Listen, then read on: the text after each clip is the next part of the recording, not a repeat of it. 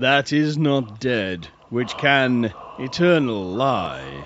And with strange eons, even death may die. Welcome to the All Lovecraftian Podcast at ArkhamInsiders.com.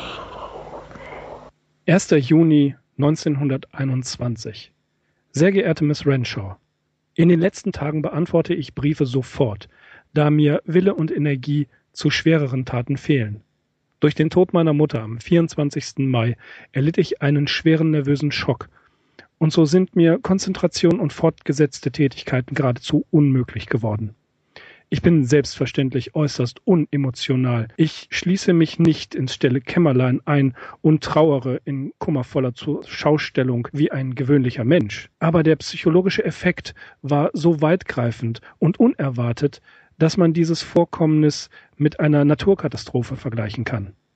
Ich kann kaum schlafen und arbeite ohne jeden speziellen Antrieb oder Erfolg. Trotz der nervösen Erkrankung meiner Mutter und ihrem Aufenthalt im Sanatorium war die tatsächliche Erkrankung vollkommen anders und hatte nichts damit zu tun. Plötzlich auftretende Verdauungsbeschwerden machten eine sofortige Operation notwendig. Es ging ihr zwar besser, bis einen Tag vor ihrem Tod. Dann kam es zu einer Entwicklung, die nur jemand mit starker Konstitution überlebt hätte. Da meine Mutter weder stark noch besonders gesund war, konnte sie sich nicht erholen. Das Resultat ist die Ursache großer und tiefer Trauer obwohl die für sie eine Erlösung von ihrem Leid war. Hallo, hier ist Axel. Hallo, hier ist Mirko. Und wir sind heute wieder bei den Arkham Insiders. Ja, bei den Arkham Insiders auf arkhaminsiders.com. Sarah Susan Phillips Lovecraft starb am 24. Mai 1921 im Butler Hospital nach einer Gallenblasenoperation. Darüber haben wir ja schon gesprochen. Jetzt ist es soweit. Jetzt begeben wir uns in das Jahr 1921 und beobachten Lovecraft, wie er sich vollends verändert. Winfield Townley Scott, der die zerstörte Patientenakte von Susan einsehen konnte, ähm, sch schreibt oder berichtet, dass drin stand, äh, sie hätte zu einer Schwester gesagt, I will only live to suffer. Und ja, sie ist tatsächlich mehr oder weniger qualvoll gestorben, Lovecrafts Mutter. Genau, man muss sich diese Auswirkungen vorstellen, die das auf Lovecraft gehabt hat. Du hast es ja eben schon in dem Zitat auch angesprochen. Es kam relativ unerwartet, die ganze Geschichte. Sarah Susan Phillips Lovecraft hatte sich seit März 1919 im Butler Hospital befunden und war ja vorrangig wegen, wegen ihres nervlichen und psychischen Zustandes dort eingeliefert worden. Und diese tragische Folge einer an sich wahrscheinlich relativ unspektakulär, unspektakulären Operation an der Gallenblase hat eben bei Lovecraft wirklich zu so einem Aussetzer dann auch geführt. Ja, und diesen Aussetzer finden wir hauptsächlich in seinen Briefen. Er schreibt weiter an Miss Renshaw, dass weder er noch seine Mutter an die Unsterblichkeit der Seele geglaubt hätten. Und er tut es nach wie vor nicht. Seine Mutter war eine Agnostikerin, genau wie er. Ähm, er spricht sogar von der, oder er deutet sogar mh, hm, Pläne, Selbstmordpläne an. For my part, I do not think I shall wait for a natural death. Sogar drastischer schreibt er, since there is no longer and particular reason why I should exist. Und er führt weiter aus, dass er den Selbstmord nur darum bisher noch nicht ernsthaft in Erwägung gezogen hat, um seine, um seiner Mutter kein unnötiges, keine unnötigen Unannehmlichkeiten zu bereiten. Und als anderen Grund gibt er an, sowas, was er damals schon gesagt hat, äh, als wir darüber gesprochen haben, eine intellektuelle Neugier. What of Unknown Africa hat er damals gesagt, als er äh, darüber nachgedacht hat, sich einfach in den äh, Fluss zu schmeißen. Und auch jetzt ist es wieder so. Äh, in dem gleichen Brief an Miss Renshaw schreibt er intellektuelle Neugier. Das ist seine Rettung und äh, er will einfach immer noch mehr lesen und immer mehr wissen. Ja, auf jeden Fall kommt da diese extreme Zerrissenheit zum Ausdruck, in der Lovecraft sich wohl befunden haben muss. Auf der einen Seite spricht er davon, dass er höchst gefühllos gewesen sei. Auf der anderen Seite sind dann eben doch wieder die Gedanken an den Selbstmord da. Dann versucht er das auch wieder so ein bisschen mit seiner philosophischen Haltung in Einklang zu bringen. Mhm. Also man weiß wirklich nicht, ähm, was ist auch wieder dann, auch da wieder eine Pose in diesen Äußerungen, in diesen Briefen. Also er, natürlich, er wird am Boden zerstört gewesen sein. Es ist interessant, er schreibt auch, dass er Rücksicht auf die Tanten nimmt. Ähm, natürlich sind er zuvorkommend und rücksichtsvoll und seine Tanten sind es auch. Und dann schreibt er, und der Tod eines Neffen ist kein einfach vorübergehendes Ereignis. Also äh, das, das sagt er auch. Er hofft, dass es viele interessante Dinge gibt, die seine Langeweile vertreiben. Er fühlt sich einsam, denn er hat seine wichtigste persönliche und ähm, naja, was wahrscheinlich auch letzte Bezugsperson verloren, wiewohl sie in den letzten Jahren schon in der Anstalt war, war sie in irgendeiner Weise immer noch präsent und ihre Anwesenheit hatte Auswirkungen. Er kommt ja auch zu dem Schluss, auch ein ganz berühmter Satz von ihm, My mother was, in all probability, the only person who understood me, with the possible exception of Alfred Galpin. Ja, ganz klar, was er da sagt. Genau, und S.D. Joshi geht dann dazu über, anstatt vieler Worte zu machen, er stellte diese Frage natürlich auch, welche Auswirkungen hatte das dann auf lange Sicht hingesehen, beziehungsweise, beziehungsweise wie war die Stellung von ähm, Susie in Lovecrafts Leben wirklich. Er raunt dann jene bezeichnende Stelle aus The Thing on the Doorstep, wo es ja über den tragischen Edward Pickman Derby heißt, Edwards Mutter starb, als er 34 war und für mehrere Monate wurde er von einer seltsamen psychischen Krankheit außer Gefecht gesetzt. Sein Vater nahm ihn mit nach Europa. Jedenfalls gelang es ihm, sich ohne erkennbare Folgen von dem Ungemach zu befreien. Danach schien er von einer grotesken Heiterkeit beseelt, so als ob er sich wenigstens teilweise einer unsichtbaren Fessel entledigt hätte. Und das, was in diesem Zitat anklingt, ist, denke ich mal, auch so ein gewisser Grundkonsens in der Lovecraft-Forschung, dass der frühe Tod der Mutter oder überhaupt der Tod der Mutter für Lovecraft tatsächlich so eine Art Befreiung dargestellt hat, weil ab dem Zeitpunkt beginnt er wirklich erst zu leben. Nicht umsonst ist das Kapitel in Joshis Biografie ähm, betitelt The High Tide of My Life. Also hier fängt für Lovecraft irgendwo das richtige Leben auch erst an, wenn man es denn so sehen möchte. Ja, er hatte sich ja schon zuvor ein wenig mehr ins emanzipiert, als er 1919 nach Boston ging äh, und einige Amateurfreunde traf. Er traf Lord Dunsany, wie wir schon gehört haben. Und bemerkenswert ist auch, dass in der Zeit nach dem Tod seiner Mutter er an Long schreibt, am 4. Juni 1921, dass er unter Sehschwäche leidet, das Resultat eines nervösen Schocks. Und an Winifred Virginia Jackson am 7. Juni 1921 schreibt er sogar, dass sie, Mrs. Jackson, eine Freundin verloren hat, habe. Obwohl sie sich äh, nicht persönlich kannten, berichtete er Miss Jackson, wie sehr seine Mutter ihre Poesie schätzte. Er betont, dass ähm, Mutter Lovecraft den Amateurjournalismus eher ablehnte, das haben wir ja auch schon besprochen, aber ihre po Poesie lobte sie wohl und ähm, Lovecraft trägt hier extrem dick auf. Und wir erinnern ja uns auch an Sonjas Aussage, ich nahm ihn Jackson weg, I stole him from Jackson. Das heißt, äh, hier schreibt Lovecraft, naja, also wie, wie auch immer man das äh, bezeichnen möchte, er fast schon ähm, überpositiv über seine Mutter. Er hat eigentlich auch immer nur Gutes über sie geschrieben. Ähm, an Bernard Long und an Miss Renshaw schreibt er exakt die gleichen Worte. Unusual charm and force of character, accomplished in literature and in fine arts, a French scholar, musician and painter in oils. Es ist exakt derselbe Satz, den er in diesen Briefen, die man ähm, die man finden kann, benutzt die, genau die gleiche Formulierung, ohne ein äh, Wort zu ändern. Und auch an Reinhard Kleiner schreibt er am 12. Juni 1921, er sei vollkommen ziellos, er lebe einfach in den Tag hinein, sei niedergeschlagen, könne sich nicht konzentrieren, kaum arbeiten und auch nicht schreiben. Er vegetiere vor sich hin, kleide sich nicht mal mehr an und sei lethargisch. Äh, und im Juli 1921 schreibt er ähnliches an Frank, Frank Belknap Long. Aber er berichtet auch äh, von der Zeit im Juni, kurz nach dem Tod seiner Mutter, weil Longs ähm, Mutter ebenfalls zu, zur gleichen Zeit sehr schwer krank geworden ist. Und das ist auch wieder interessant. Er sagt ganz kurz, vielen Dank für deine Kondolenz und ähm, ja, ich kann mir vorstellen, wie schwer das ist, denn es ist so passiert. Und wir haben es ja bereits besprochen, wie sehr Susie auf Lovecrafts Leben ausgewirkt hat. Ja, Axel, negativer Einfluss mehr auch positiver Einfluss, was kann man sagen? Sie hat ihm eine ästhetische Ausbildung verschafft. Kenneth Fake schreibt das.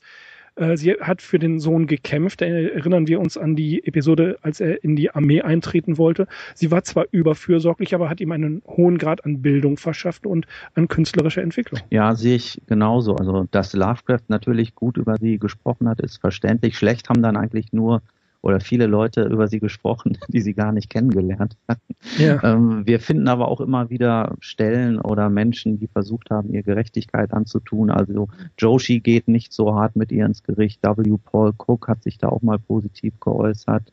Ähm, Townley Scott ist, glaube ich, so ein bisschen kritischer. Es sind teilweise auch hässliche Wörter gefallen, wie hysterisch mhm. und äh, etc. Also wie gesagt, die Wahrheit wird wohl irgendwo in der Mitte liegen. Aber du hast ähm, schon so ein bisschen jetzt auch die Monate angefangen aufzuzählen. Der Juni war eigentlich dann auch schon gleich ein interessanter Monat. Im, Ju Im Juni nahm er nämlich die Einladung einer Amateurjournalismus-Kollegin wahr. Und zwar handelte es sich dabei um Myrta Alice Little, die in Hampstead in New Hampshire lebte. Und mit Little hatte Lovecraft wohl schon vorher korrespondiert. Es ist nicht genau sicher, seit wann die beiden sich kannten oder seit wann sie sich geschrieben haben. Ähm, was wohl gesichert ist, dass sie sich über die UAPA kennengelernt haben, beziehungsweise ganz konkret über ihren gemeinsamen Freund Charles W. Smith, den wir früher auch schon erwähnt haben und zu dem wir gleich auch noch mehr sagen werden. Also äh, Smith war es, der den Kontakt hergestellt hat in der Novemberausgabe von 1920 seiner Publikation Tryout war sowohl Little vertreten als auch Lovecraft mit seiner Erzählung The Cats of Ulthar. Genauso gut können sich beide aber auch schon 1915 über den Weg gelaufen sein, weil Little zu dem Zeitpunkt nämlich eine Anstellung als Lehrerin bzw. Ausbilderin an der Rhode Island Normal School in Providence in, inne hatte. Ja, genau, das, äh, das ist mir auch aufgefallen. Ähm, du hast mir ein Buch empfohlen, darüber haben wir ja in der Geburtstagsfolge auch gesprochen. H.P. Lovecraft in the Merrimack Valley von David Goodsword bei Hippocampus Press erschienen. Und da wird sehr viel über Myrta Alice Little gesprochen und äh, sie ist ja ziemlich viel rumgekommen und war tatsächlich 1915 in Providence. Als ich das gelesen habe, habe ich auch zunächst gedacht, das könnte doch glatt sein, dass die sich in irgendeiner Weise da schon begegnet sind. Das kann genauso gut ein Zufall gewesen. ja, aber ähm, also man möchte, man möchte das ja. vielleicht so, weil es eben Providence vielleicht. gewesen ist.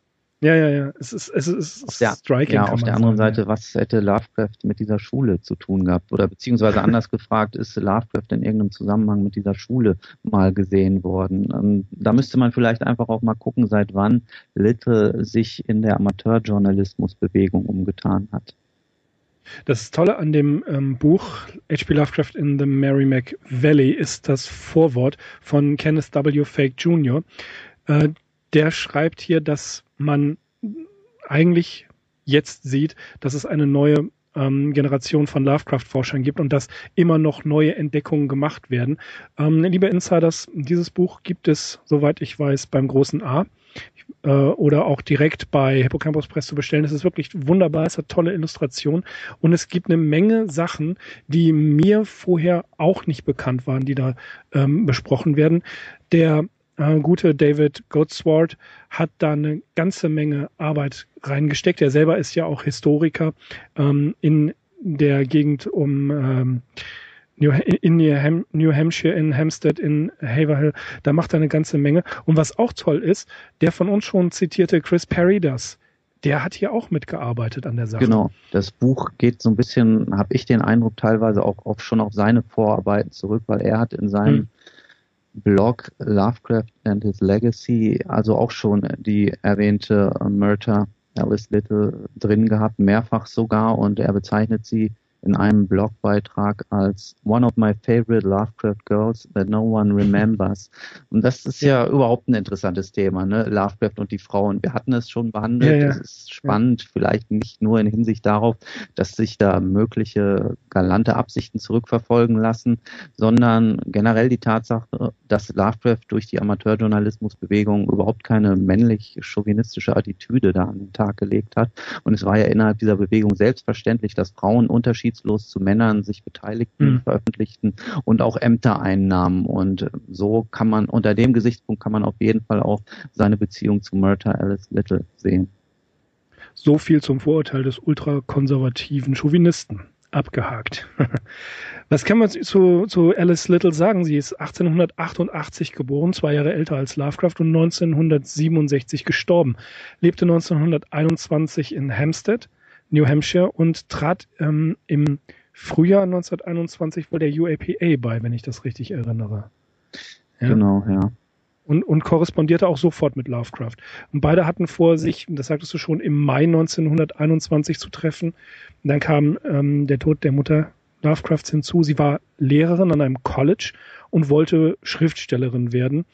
Und ähm, ein Weihnachtsgedicht wurde veröffentlicht oder man kennt ein Weihnachtsgedicht. Aber wenn wir auf das bereits erwähnte Buch zurückkommen, äh, da ist ja, das ist ja Wahnsinn, was die geschrieben hat. Das ist wahnsinnig viel und es ist auch professionell verlegt worden und sie hat wohl auch damit Geld verdient. Genau, die Liste ihrer professionellen Veröffentlichungen umfasst die Jahre von 1920 bis 1961. Dabei sind, wie gesagt, ihre mhm. amateurjournalistischen Arbeiten noch nicht eingerechnet. Richtig. Und es kommen in dem Buch zwei Begriffe vor, an denen bin ich so ein bisschen hängen geblieben und vielleicht kann man nicht unbedingt voraussetzen, dass äh, ein deutsches Publikum damit vertraut ist. Ähm, zum einen hat Little viel im Op-Ed Bereich gearbeitet, so steht es da. Wie gesagt, da weiß man vielleicht nicht sofort, was damit gemeint ist. Also Op-Ed heißt Opposite Editorial und das ist äh, eine US-amerikanische Gepflogenheit und so handelt es sich dabei um einen bewusst von der Redaktionslinie abweichende Kommentar- oder Meinungsartikel von Kolumnisten, die entweder fest oder freiberuflich für die entsprechende Publikation geschrieben haben. Zum Zweiten ist mir aufgefallen, dass öfter der Begriff des ähm, Newspaper Syndicates erwähnt wird, für die sie gearbeitet hat. Äh, die Newspaper oder Print Syndicates generell diese Mediensyndikate, zu denen zum Beispiel auch Rundfunk- oder Fernsehsyndikate gehören, die spielen in den USA eine unglaublich wichtige Rolle im mhm. Zeitungswesen oder generell im Journalismus. Und sie basieren auf einem gemeinsamen organisatorischen Zusammenschluss von etwa Zeitungen oder Rundfunk- und Fernsehstationen, die gemeinsames Material produzieren oder einkaufen, um es dann untereinander zur Verfügung stellen zu können. Und für die schreibende Zunft, also auch für Myrtle Little, bedeutete dies, dass sie ihre Artikel mehrfach verwerten konnte, teilweise sogar über einen Zeitraum von zwei bis drei Jahren. Äh, abschließend zu diesem Punkt äh, habe ich mir noch hier notiert, dass auch die Benutzer des Arkham Insiders Feed sich an einer Form des Syndikalismus beteiligen, nämlich an dem sogenannten Websyndikalismus. Das ist ja auch eine Form der Veröffentlichung, mit deren Hilfe unsere Podcasts etwa über die Hörsuppe oder iTunes oder andere Clients zur Verfügung gestellt werden. Also man ist nicht notwendigerweise auf unsere Website allein angewiesen. Das Arkham Insiders Syndicate. Ja, Frau Little stammte aus einer alten Kolonialfamilie, ähm, den Peasleys von Haver Hill. Mit denen war sie verwandt und sogar in direkter Linie von Josiah Bartlett, der ein Unterzeichner der Unabhängigkeitserklärung war. Interessant ist, dass H.P. Lovecraft mit Miss Little schon sehr regelmäßig und offensichtlich auch sehr umfangreich korrespondierte. Äh, sie hat als Lehrerin an einigen Schulen unterrichtet. Sie war in Oxford, Massachusetts, in Proctor, Vermont. Sie hat in Maine gearbeitet, in New York. Sie war sogar in Europa als Lehrerin am American College in Konstantinopel, bis der Erste Weltkrieg ausbrach. Und dann ging sie tatsächlich nach Providence, wie wir schon gehört haben, an die Rhode Island State Normal School und dann nach Norton, Massachusetts, dann ans Wheaton College und nach Sac Sacramento, Kalifornien. Sie hatte ernsthafte äh, Absichten, Schriftstellerin zu werden, engagierte sich stark im Amateurjournalismus und es war nur eine Frage der Zeit, bis sie natürlich den Star der Szene, H.P. Lovecraft, kennenlernte, was dann auch am 8. Juni 1921 wohl passierte. Denn Lovecraft fuhr mit dem New York New Haven Hartford Zug nach Boston, bestieg den Boston und Maine Zug. Viereinhalb Stunden nachdem er Providence verlassen hatte, kam er im Westville Depot in ähm, Plaistow an. Das ist in New Hampshire. Und das war eigentlich kein richtiger Bahnhof, sondern mehr so ein Einraumgebäude. Und in der Nähe gab es auch den General Store, der gleichzeitig die Post beherbergte und von dort aus schickte er auch seine umfangreiche Korrespondenz durch die Gegend und traf dort auch die Familie Little. Genau, diese bewohnte ein 150-jähriges Farmhaus aus Kolonialzeiten und sie waren wohl auch informiert hinsichtlich Lovecrafts Vorlieben für alles altertümlich und haben ihn ja. da auch wohl auch in der ältesten, in der ältesten Kammer einquartiert mit irgendwelchen eingemotteten Decken, die auch schon. Decken aus dem, aus dem 18. Jahrhundert, wie er betont.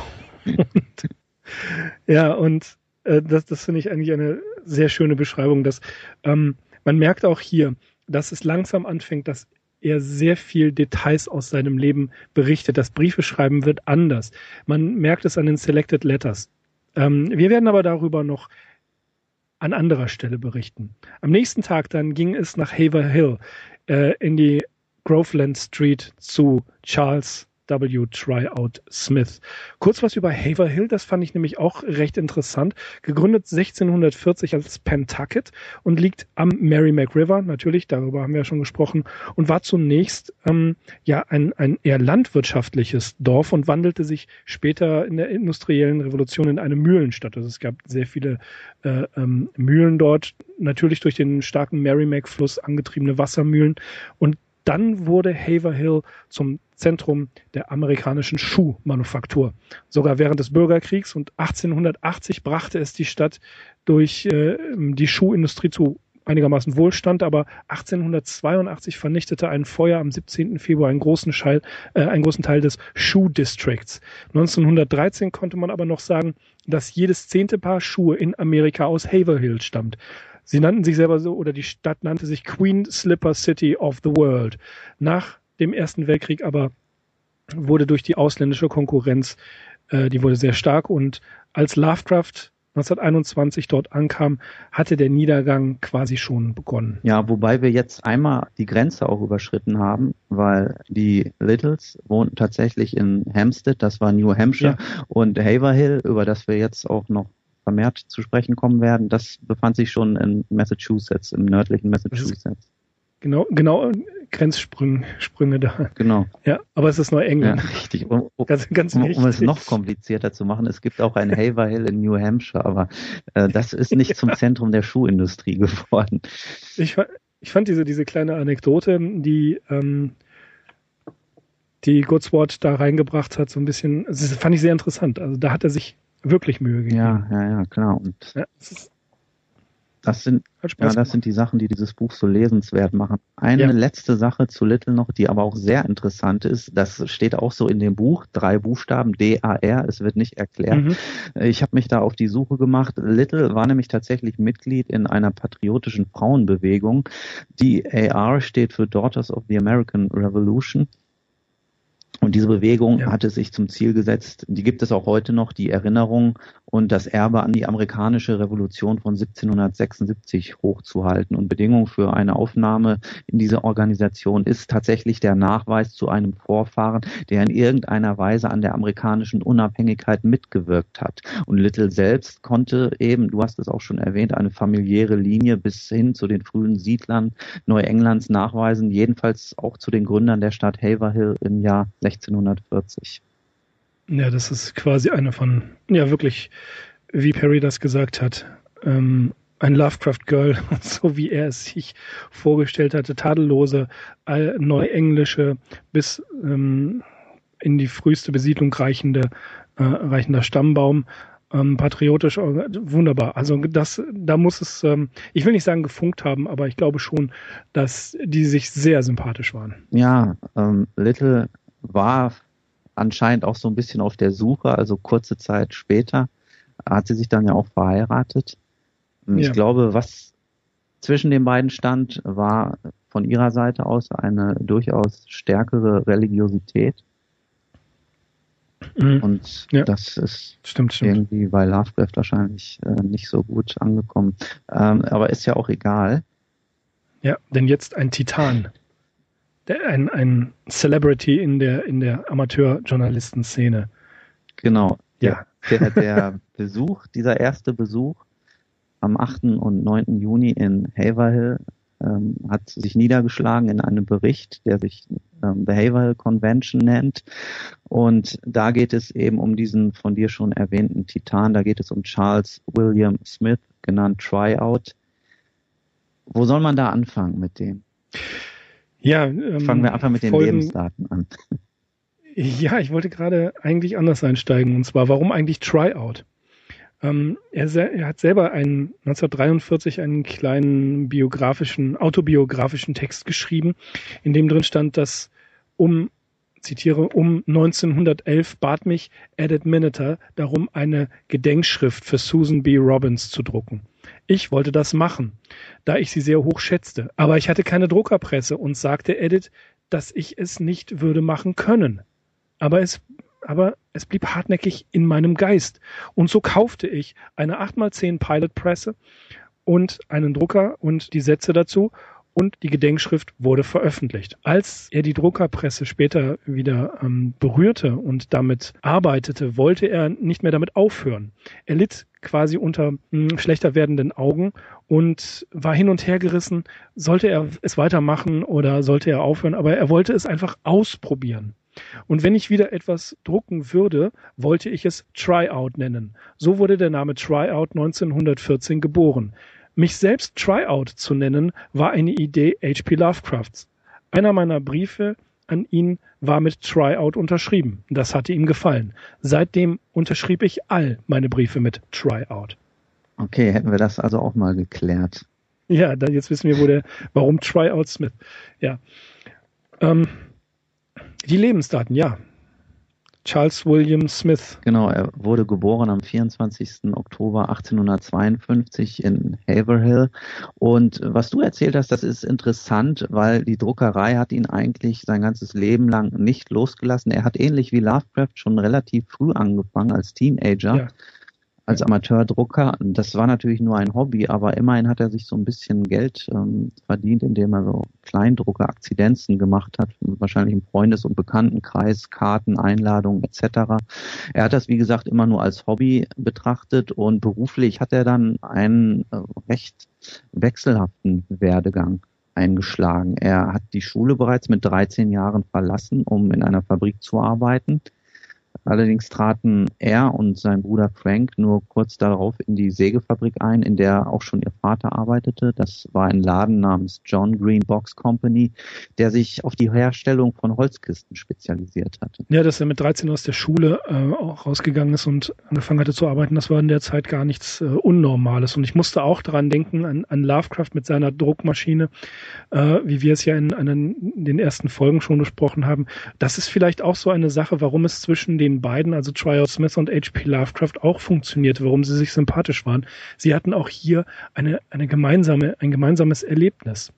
Tryout Smith hat 1876 Ida Boynton geheiratet und sie, äh, Smith lebte mit seinen Eltern in der Auburn Street und ähm, bis, bis seine Kinder geboren worden sind. Und sein, seine Frau starb schon 1885 und er, sie hatten zwei Töchter, die ähm, ja Teenager waren. Und er ging zurück in die Auburn Street zu seinen Eltern und seine mittlerweile auch verwitwete Mutter und konnte sich mit um die Kinder kümmern.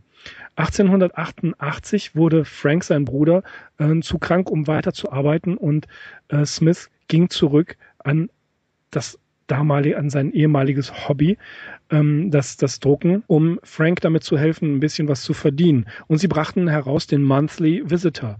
Und das ist eine Publikation gewesen, die sehr weit verbreitet war. 1888 im Dezember hat sie angefangen, hat 118 Ausgaben erlebt und die letzte Ausgabe wurde gedruckt im Oktober 1898. Frank war sozusagen wenn es seine Gesundheit zuließ, der, der, ja, der Anzeigenvertreter oder äh, Anzeigenredakteur. Ja, da sieht man ja schon so eine gewisse professionelle Herangehensweise auch. Also, und auch diese lange Lebensdauer von zehn Jahren für etwas, was offiziell wahrscheinlich nur als ein Produkt des Amateurjournalismus bezeichnet wurde, die spricht ja doch für so eine gewisse Ambition, die dahinter steckte. Was Charles Tryout selbst betraf, er hatte sich in der Zwischenzeit zum Vorarbeiter der Company hochgearbeitet und als der Besitzer 1897 in Rente ging, kaufte er das Unternehmen kurzerhand und nannte es um in C.W. Smith Box Company. Der Zeitpunkt war allerdings nicht besonders günstig für so einen Kauf, für so eine Übernahme, weil mittlerweile der Siegeszug der Kartons eingesetzt hatte, so dass die mhm. Holzkistenindustrie immer mehr den Bach runterging. Ein größeres Unglück war dann allerdings noch ein Brand, der im Jahr 1899 stattfand und der die Sägemühlengebäude komplett ausgebrannt hat. Und 1903 Elliot Smith wahrscheinlich einfach auch aufgrund der Reihe von Vorkommnissen von Schicksalsschlägen einen Anfall von Nervenschwäche und war erstmal mehr oder weniger weg vom Fenster. Also über die kommenden Jahre schweigt sich das Buch da auch so ein bisschen aus oder schweigen sich auch generell die Quellen aus. Er hat wohl zwischenzeitlich auch mal vier Jahre in so einer Art Einsiedlerei in einem Dorf in der Nähe von Haverhill gelebt, in Plaistow, aber auch über diese Zeit ist relativ wenig bekannt. Da hat er zum Beispiel auch keinen Besuch empfangen. Ja, ähm, ist eine, auch so eine leichte Dunkelperiode bei ihm. Aber clever genug, wie er war, wird das schon irgendwie gemacht haben. Er hatte gesundheitliche Probleme und dann aber kam wieder der Gedanke daran, seine, seine Druckerpresse abzustauben. Der zog zu seiner äh, Tochter, die mittlerweile verheiratet war, in die Groveland Street. Und das wurde dann quasi ein, ein ja, ein, ein Mecker kann man nicht sagen, so viel Besuch hat er nicht empfangen, aber Groveland Street war die Adresse im Animateurjournalismus, die jeder kannte. Susan Britton, das war seine Tochter, in deren Haus er dann wohnte. Ja, und dieses, dieses Haus hat seinem Schwiegersohn gehört. Er selbst hat nie selbst ein Haus besessen, was sich jetzt ein bisschen widerspricht mit der Aussage, dass er da in einer Einsiedelei gelebt hat. Gut, er kann auch zur Miete dort gewohnt haben. Aber ja, er, er lebte dort von 1904 bis zu seinem Tod äh, während seiner, also seines, er ging in den Ruhestand eigentlich und hat dann 1914 die erste Ausgabe des Tryout gedruckt.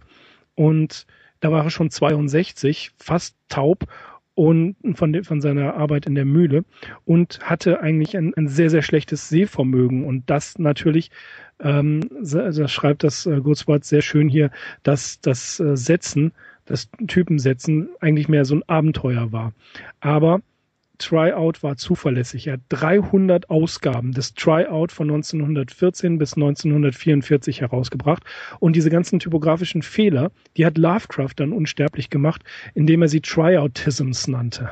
Genau, er ist da wohl auch insgesamt recht duldsam gegenüber gewesen. Er hat sich manchmal auch drüber geärgert, aber im Prinzip wusste er ja, wie die Situation war. Und ich glaube, er mochte Tryouts mit einfach zu gerne ja. auch, um, die, um ihm da irgendwie was äh, nachhalten zu wollen.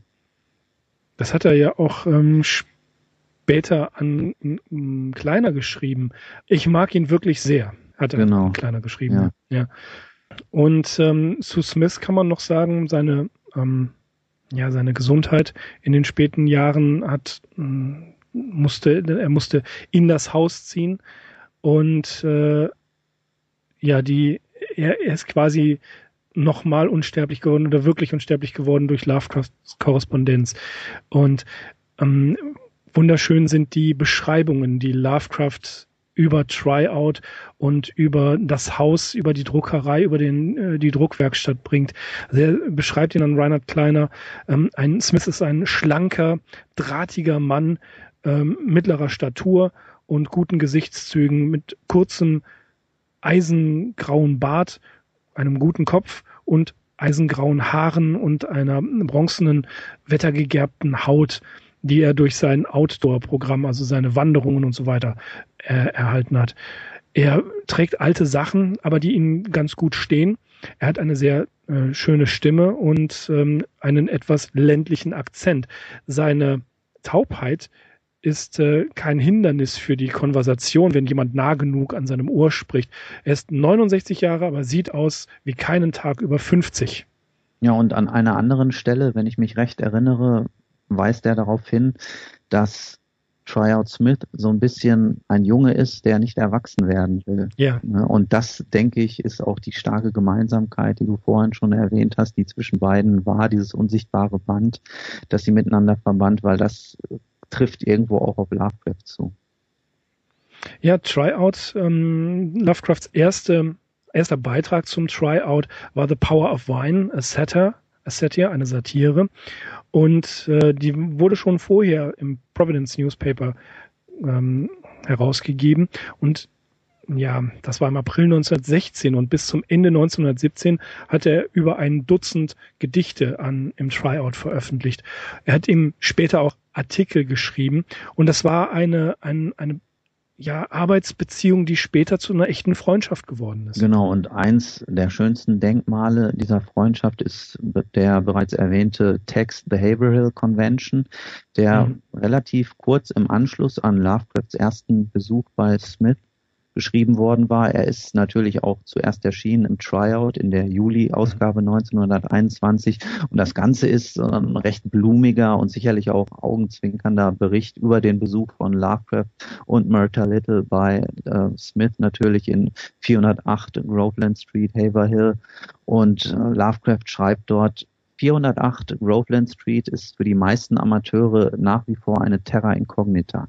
Es ist gleich der verbotenen Stadt einer königlichen Dynastie heiliger Boden, beschritten nur von Auserwählten.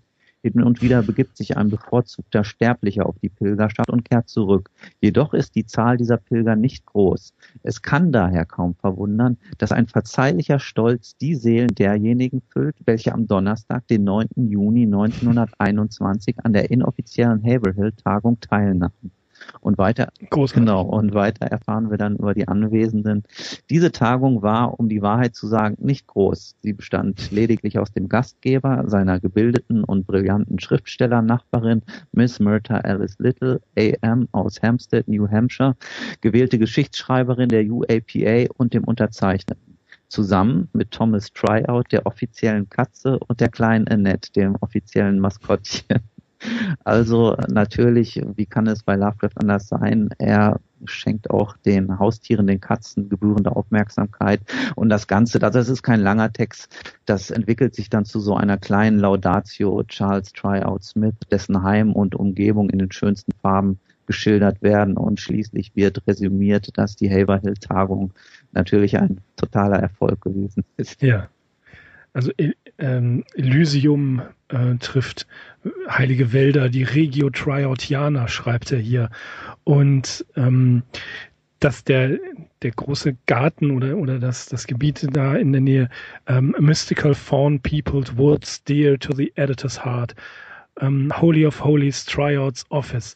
Dieses, dieses Büro beschreibt er ja auch wunderbar, was da alles ähm, zu finden ist.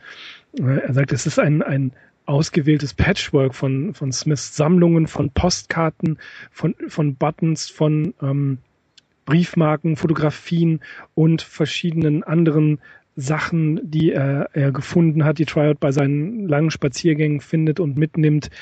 Ähm, das ist, also ich kann es mir wirklich vorstellen, in dem, in dem äh, von uns jetzt mehrfach erwähnten Buch ist auch ein kleines Foto von Tryout Smith da. Man sieht ihn mh, hm, ja, ein, ein älterer Herr mit einer Nickelbrille. Man sieht leider nicht viel vom Drumherum, aber äh, wie Lovecraft das beschreibt in den Briefen und in der Haverhill Convention, das sind, das ist so ja herzerwärmend eigentlich. Die beiden waren echt Freunde und ähm, ja, Tryout scheint wirklich sympathischer Kerl gewesen zu sein. Ja, und wie gesagt, ich finde es immer wieder bemerkenswert, ähnlich wie auch bei den Publikationen von ähm, W. Paul Cook, dass viele Geschichten Lovecrafts, die für uns heute so selbstverständlich sind, tatsächlich in diesen ersten völlig unspektakulären Amateurjournalismus-Heften erschienen sind. Ja, eine ganze, eine ganze Menge.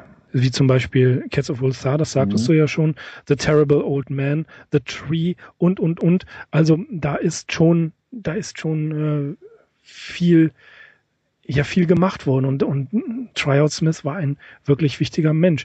Ähm, man kann eigentlich nur hoffen, dass man die äh, Haverhill Convention, dass man diesen Text online findet, denn es lohnt sich wirklich, ihn zu, zu lesen. Er ist vor allen Dingen auch, das muss man sagen, an an manchen Stellen mit Lovecrafts typischem Humor durchsetzt. Das ist wirklich so tongue-in-cheek sagen die Engländer ja. Also er schreibt hier äh, auch über die Katzen, er schreibt über die ganze Convention, als sei es eine hochoffizielle Angelegenheit gewesen. Und das ist natürlich ein, ein Insider-Joke gewesen. Genau, so viel zum Thema Lovecraft und Humor. Das hast du jetzt mal wieder ja. gut angeführt. Das ist auf jeden Fall ein sehr gutes Beispiel dafür. Äh, zu, ja? Ja, das, das kurz nach dem Tod seiner Mutter, wo er noch im Mai, Juni gesagt hat, ich bin so depressiv und möglicherweise bringe ich mich um, wenn ich nichts Interessantes zu lesen finde. Das, das widerspricht ihm. Also, oder, oder aber, Tryout Smith hat ihn und die Gegenwart von Miss Little haben ihn so umgekrempelt, dass er ähm, wirklich klar gesagt hat, okay, meine Zeit der Trauer ist vorbei, ich mache jetzt weiter und ich habe schon einen gewissen Kredit erwirtschaftet, indem ich dann Saney getroffen habe, indem ich in Boston war, indem ich einige Leute getroffen habe. Ich mache jetzt weiter und ich, ich erfinde mich neu. Klingt ein bisschen vulgär im Zusammenhang mit H.P. Lovecraft, aber dass, dass wir kurz nach dem Verlust seiner Mutter merken, er, er, er ändert sich, er hat sich verwandelt, er macht, er macht es anders. Ja, gut, zu Humor generell, das ist vielleicht so ein bisschen, den hat man oder man hat ihn nicht und der wird sich immer Bahn brechen und wir werden ihn immer bei Lovecraft finden und je mehr wir auch über diese Hintergründe erfahren, gerade über diese Trips da in das Tal des Merrimack Rivers, desto mehr kommen da auch einzelne sehr, sehr mehr bemerkenswerte Details ans Tageslicht. Was du vorhin auch schon erwähnt hast, ähm, dass Little ähm, in ihrer Ahnenreihe ein Peasley hatte. Also Peasley ist jetzt kein ganz seltener Name für Neuengland England, aber wir finden ihn ja nachher auch wieder in The Shadow Out of Time und das geht tatsächlich ja. auf den Besuch eines Friedhofs dort zurück, der allerdings in späterer Zeit stattgefunden hat. Also das werden wir jetzt nicht in dieser Folge behandeln und dort haben sie tatsächlich den Grabstein eines ähm, Peasley vorgefunden und das sind alles so Sachen, das hat Lovecraft dann eben mit verwurstet und immer mit so einem Augenzwinkern. Also das hat mhm. ihm richtig mhm. Spaß gemacht und er wollte ja. das auch, dass die Leute, die das lesen, dass die das dann auch bestenfalls wissen und da ebenfalls ihren Spaß dran haben. Ähm, woran ich noch ein bisschen meinen Spaß gehabt hat, habe, das war, also äh, Smith war wirklich ein Original, das war teilweise ein Knaller, muss man sagen. Er hat nämlich kurz nach Lovecrafts Tod auch so einen Text verfasst, nochmal eine Erinnerung und das nennt sich Howard Prescott Lovecraft. Also man merkt, er war nicht so mit diesen alten eingesessenen Rhode Island Familien vertraut, sonst hätte er aus Phillips vielleicht nicht Prescott gemacht. Ich weiß nicht, ob das auch so eine besondere Form des Trioutism schon war oder eine Freundin von mir sagt auch immer Hans-Peter Lovecraft, ob das, ich weiß auch nicht. Hans-Peter Lovecraft. nicht schlecht. Ja, die, die ganze Convention hat zwei Stunden gedauert und ähm, Lovecraft war voll des Lobs und hat geschwärmt und musste dann aber auch zurück nach Providence. Allerdings schon am August treffen Tryout und er wieder aufeinander. Ähm, am 25. August wird er Lovecraft von Murder Little und einigen Familienmitgliedern in ihrem, ja, in ihrem äh, pferdelosen Wagen wieder äh, in Haver Hill aufgesammelt. Sie fahren direkt zum, zu Tryout Smith, finden ihn aber nicht an. Okay. Ähm, dann wollen sie später versuchen und gehen ins Winnicany Castle.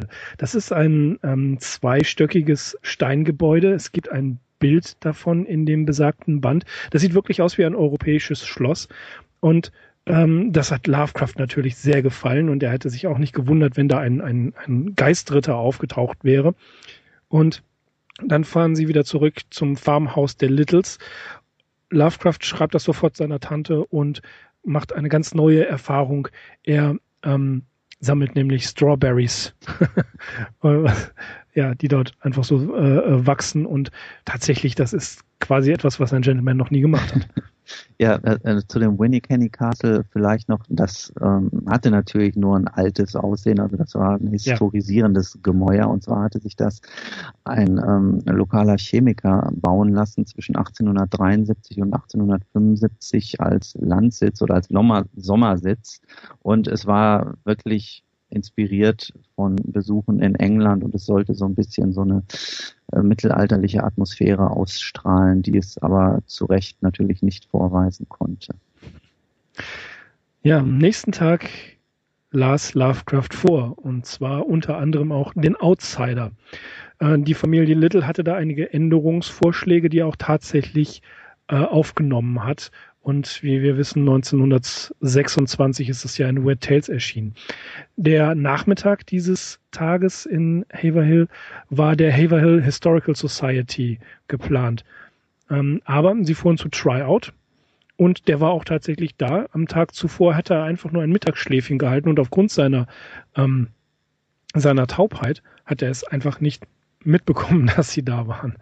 Das ist auch wieder so ein Tri echter Tryout, mhm. ein Original, ja. Äh, die fahren ins Button Woods, dem Museum der Haverhill Historical Society. ähm, treffen dort, das ist, das muss man sich vorstellen, das ist ein äh, Haus, das ist eigentlich das, das Geburtshaus des Direktors gewesen. Und die Haverhill, äh, das Haverhill Museum ist eigentlich eine Sammlung von Sachen, die der Familie gehört hat, kann man weitgehend sagen. Der Direktor, Mr. Leonard Smith, äh, ein, ein freundlicher, gelehrter Mann, da hat sie herumgeführt. Es war nämlich eigentlich kein Zuschauertag, aber da Frau Little natürlich mit den Leuten alle persönlich bekannt war, äh, ach übrigens, Mr. Leonard Smith ist nicht mit Tryout Smith verwandt, äh, wurden sie herumgeführt, eine, eine persönliche Tour und auf dem Grundstück selber soll wohl eins der ältesten Gebäude oder das älteste Gebäude von Haverhill gewesen sein, das 1640 gebaut sein soll, nämlich das John Ward House. Genau, das kann man heute noch be besichtigen. Es befindet sich an der 240 Water Street. Ähm, noch eben zu dem, was du gesagt hast, woran erinnert wohl diese Episode, dass jemand ein Museum besuchen möchte? Ja. Und es ist eigentlich geschlossen, aber durch äh, gute Kontakte oder ein freundliches Auftreten wird eben dennoch der Besuch ermöglicht. Ja, das sind so diese Geschichten, wenn man die jetzt ja. hört, dann weiß man einfach oder kann es vermuten, wo sie ihre Ursprünge haben. Richtig. Ansonsten gefällt mir die Vorstellung ungemein, dass Lovecraft zusammen mit den Eltern seiner Freundin, die er dort besucht, in dem Farmhaus sitzt und denen erstmals die Outsider vorträgt. Diese machen einige ja. Verbesserungsvorschläge, er setzt die sogar um. Und ich meine, The Outsider, das ist wirklich eine der legendärsten Geschichten von Lovecraft. Dass er diese Änderungsvorschläge umgesetzt mhm. hat, das zeigt seine persönliche Wertschätzung der Familie Little, bin ich mir ziemlich sicher. Das macht er nicht einfach. Das stimmt, ja. Der restliche Tag gestaltete sich so, dass Lovecraft eigentlich äh, hinter dem Little House auf einem Hügel genannte Pinnacle, den man heute nicht mehr genau lokalisieren kann, mit seiner Planisphere, also mit seinen Sternenkarten und seinen, seinen Feldstecher nach oben gegangen ist, um dort Sterne zu beobachten, Stargazing. Blöderweise zu viele Wolken. Schade eigentlich, aber nun gut. Und schließlich am nächsten Morgen, Tag der Abreise, äh, schaut er sich nochmal die gesamte Landschaft an und backt Gingerbread für Tryout Smith. Das hatten sie ihm versprochen und er äh, hält seine Versprechen. Er hilft tatsächlich in der Küche und assistiert Mrs. Little beim Backen. Danach geht's ab. Vorher wird das Brot natürlich noch an äh, Tryout Smith geliefert und dann geht es ab mit dem Zug nach Boston. Genau, und das waren so für das Jahr 1921 so diese ersten ganz wichtigen Besuche für Lovecraft im Tal des Merrimack Rivers in Haverhill. Es sollten nicht seine letzten bleiben und wir werden dann in den jeweiligen Jahren immer noch mal drauf zu sprechen kommen, denke ich, oder? Auf jeden Fall. Ja, das Merrimack Valley, wie wir jetzt festgestellt haben, ist doch für Lovecrafts Entwicklung der Geschichten wichtiger als bisher angenommen und da werden wir noch einiges zu, zu sagen haben. Wir werden auch über die kommenden Jahre noch eine Menge zu sagen haben. Für heute äh, verlassen wir das Merrimack Valley allerdings und machen erstmal mit dieser Episode Schluss, denn äh, da bleibt noch einiges zu sagen, was Lovecraft in den nächsten Monaten und in den nächsten Jahren nach dem Tod seiner Mutter alles erwarten wird. Sofern von uns, so weit von uns. Ich freue mich, dass ihr wieder dabei wart. Ich bin Mirko. Ich bin Axel. Ich hoffe, ihr seht uns unsere Versprecher respektive Tryoutism nach. Ich bin. Ja. ja? Die, die haben wir nämlich absichtlich genau. eingebaut, die Tryout. wir, wir wollten okay. heute nämlich einen Charles ja. W. Smith Podcast machen. Richtig, genau. Und deswegen, ähm, da wir fast taub und fast blind sind, ist uns das nicht so ganz. Doch, haben wir gut gemacht. Alles klar. Also, bis zur nächsten Episode freue ich mich. Ich bin ich Mirko. bin Axel. Wir sind die Arkham Insiders. ArkhamInsiders.com. Macht es gut, bis dann. Ciao.